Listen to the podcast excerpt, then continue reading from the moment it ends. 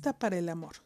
Sexualmente, el aspecto de cortesana en la mujer es enormemente complejo, sintiendo intuitivamente las necesidades y humores de su hombre. Ella se siente cómoda con su cuerpo y lista para amar. No obstante, es raro que ella inicie directamente el sexo, porque ella entiende que es el hombre, no la mujer, quien debe estar altamente motivado para comprometerse en el acto sexual. Como ella es el macho de todas las especies quien tiene que actuar, ella lo motiva con su vestido, su apariencia y sus maneras, ya que esta mujer sabe cómo usar sus manos, sus ojos y su cuerpo para lograr las máximas ventajas eróticas. Quizá la motivación más grande en su comportamiento sensual es la recámara y su franco placer en el sexo. Esta mujer no es tímida y su hombre se deleita enormemente por la reactividad que ella le manifiesta. Se ha dicho que el orgasmo es una necesidad para el hombre y un lujo para la mujer. Sin la eyaculación del hombre, las especies no podrían continuar. La mujer, por, por contraste, puede ser fría como una piedra y no obstante concebir un hijo. Muchas mujeres se desesperan de que ellas no parecen ser orgásmicas cada vez que se comprometen en un acto sexual, y la literatura actual parece sugerir que algo está terriblemente mal en estas mujeres. En su hombre o en la totalidad de la relación, esto no es siempre así.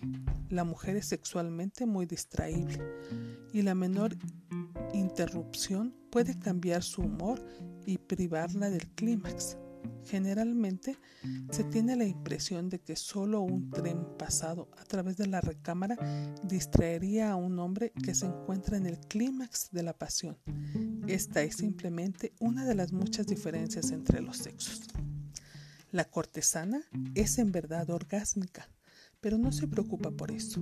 Debido a esto, ella es de hecho más orgásmica que la mayor parte de las mujeres.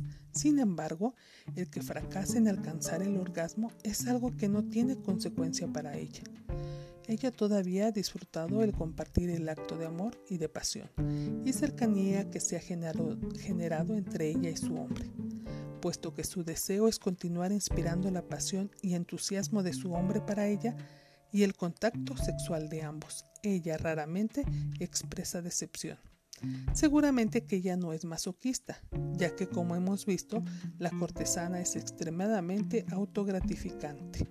Ella hace esto simplemente porque entiende que la negatividad no tiene lugar en la recámara.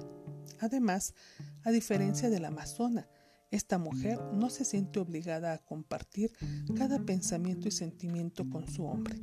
Ella tiene un mundo privado, todo para sí misma, y está muy al cuidado de ello. Si su hombre necesita que le enseñen, ella le enseñará, pero siempre a través de enfatizar lo que él hace bien, no lo que hace mal. En psicología, esto es conocido como el reforzamiento positivo, ya ha sido demostrado de manera irrefutable que los comportamientos que son recompensados o reforzados de manera positiva son aprendidos y retenidos en un mayor nivel que aquellos que no lo son. La cortesana crea buenos amantes y todos los hombres son mejores amantes por haber estado con ella. Quizás su mayor herramienta está en contener al hombre y enseñarle el arte del amor. Y ella lo hace no tanto mediante instrucciones directas, sino a través de su franca expresión de placer en muchos aspectos al hacer el amor, los cuales él puede ver como meramente preliminares al acto. Y no obstante que ella al final obtiene lo que desea de su hombre, esencialmente no exige, ya que sabe que cuando la mujer exige sexo a los hombres, toda la experiencia comienza a parecerles un trabajo que tienen que hacer. A través de los años, muchos de los hombres se han quejado conmigo de que han comenzado a considerar el sexo como si fuera un trabajo. Y esto es entendible, puesto que toda exigencia de actuación es experimentada como trabajo, no como amor.